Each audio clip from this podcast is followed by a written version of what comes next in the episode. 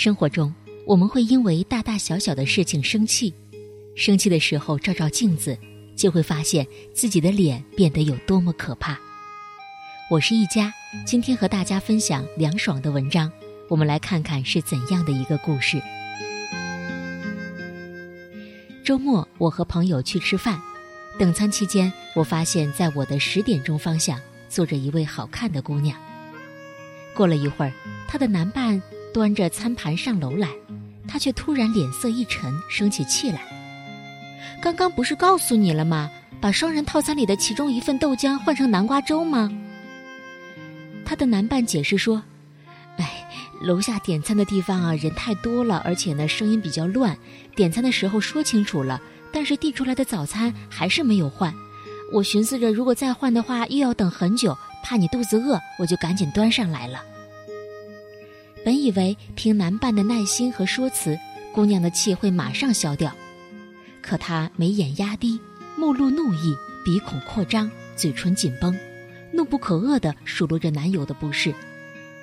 五官的精致感瞬间荡然无存，刚刚那漂亮到让我看呆的颜值，瞬间变成一张静脉曲张的脸。你说你护肤养生那么久，却被生气抢风头，多不值当啊！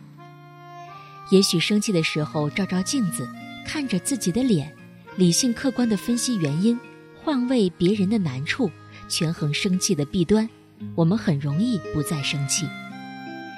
在我看来，有三种气最生不得，一是生闷气。我记得作家吴淡如列过一个事事损利衡量表：利人利己，每个人都应该做；利人损己，慈善家；损人利己。自私鬼，损人不利己，笨蛋；单纯损己，蠢到死。例如生闷气。有时候生闷气只是因为看不惯别人的做法，这种气并不会改变任何事，只会伤害自己的身体。二是迁怒。同学毕业在银行做柜员，有次不小心把本该自己留存的传票递给了客户，后来几经周折去客户家里拿。她回家后心情特别糟糕，把气发到男友身上，没说工作上的事，而是找其他的茬，炒冷饭、翻旧账，闹到当场分手。如果要生气，一定要找到真正的对象，不可迁怒于人，这样做反而扩大伤害面，得到更糟的结果。别让生气影响了你的亲情、友情、爱情。三是为小事抓狂，有个做设计的朋友跟我讲过。他们公司有个新员工，与甲方沟通了好多次，最后甲方还是选了第一版。新员工在电话就发飙了，觉得对方没事耍他，不伺候了，当天试用期就结束了。很多时候我们生气，就是太容易以小见大了。本来是小事，偏生要放大。家里发现一只老鼠，又何必放火把整个房子烧掉？我研究生气这种情绪很久了。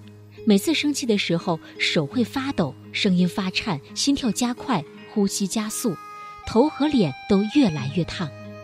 生完气后还有很多事要忙，除了事情善后、给人道歉之外，身体方面也要将功补过，吃点补药，泡杯舒缓身心的茶，按摩太冲穴，还要多敲胆经和大腿胃经，整套做下来一点儿不轻松。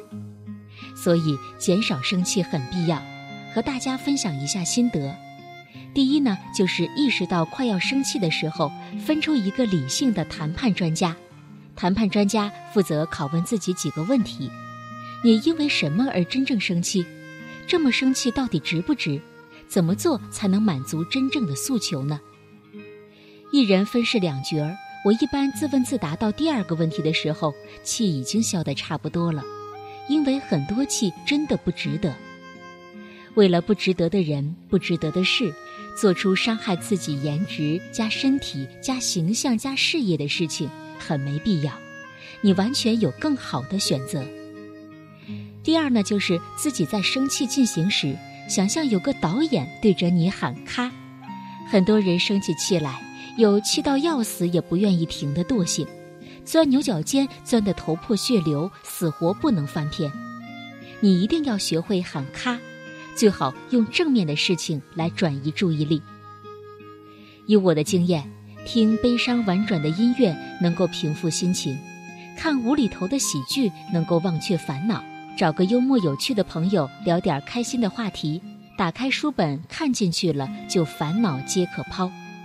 平时要多积攒一些美好和快乐，遇到烦心事就翻出来。第三呢，就是心里还意难平时，默默背诵别生气的金句们，比如生气是拿别人的错误惩罚自己，还有我最常对自己说的：你生气就不好看了。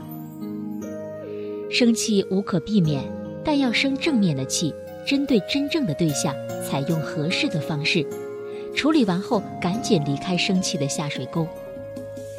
毕竟你这么美丽，不要生气。好了，今天的分享就到这里。我是一佳，祝大家晚安。多云的冬季总算过去，天空微露淡蓝的晴。我在早晨清新的阳光里，看着当是写的日记。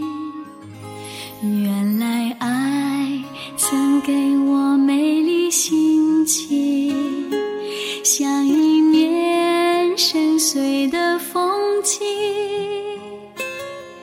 那深爱过他却受伤的心，丰富了人生的记忆。只有曾。天真给过的心，才了解等待中的甜蜜。也只有被辜负而长夜流过泪的心，才能明白这也是种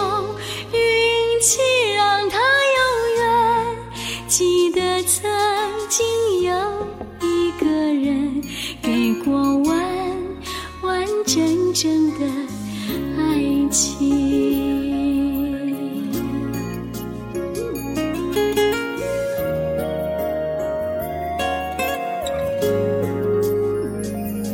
那曾经爱着他的心情，有一股傻傻的勇气，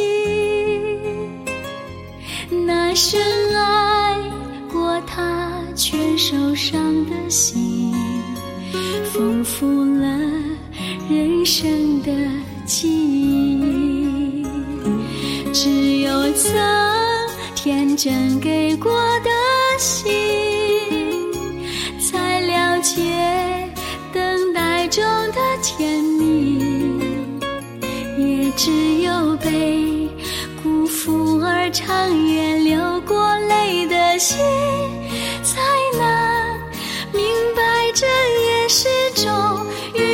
请让他永远。记得曾经有一个人给过完完整整的爱情。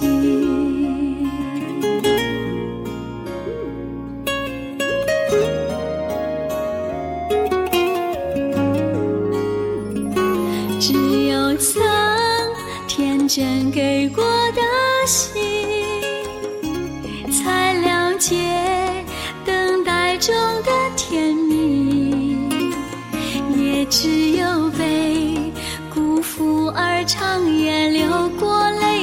心，在那明白这也是种运气。当我安安心心的走在明天里。后。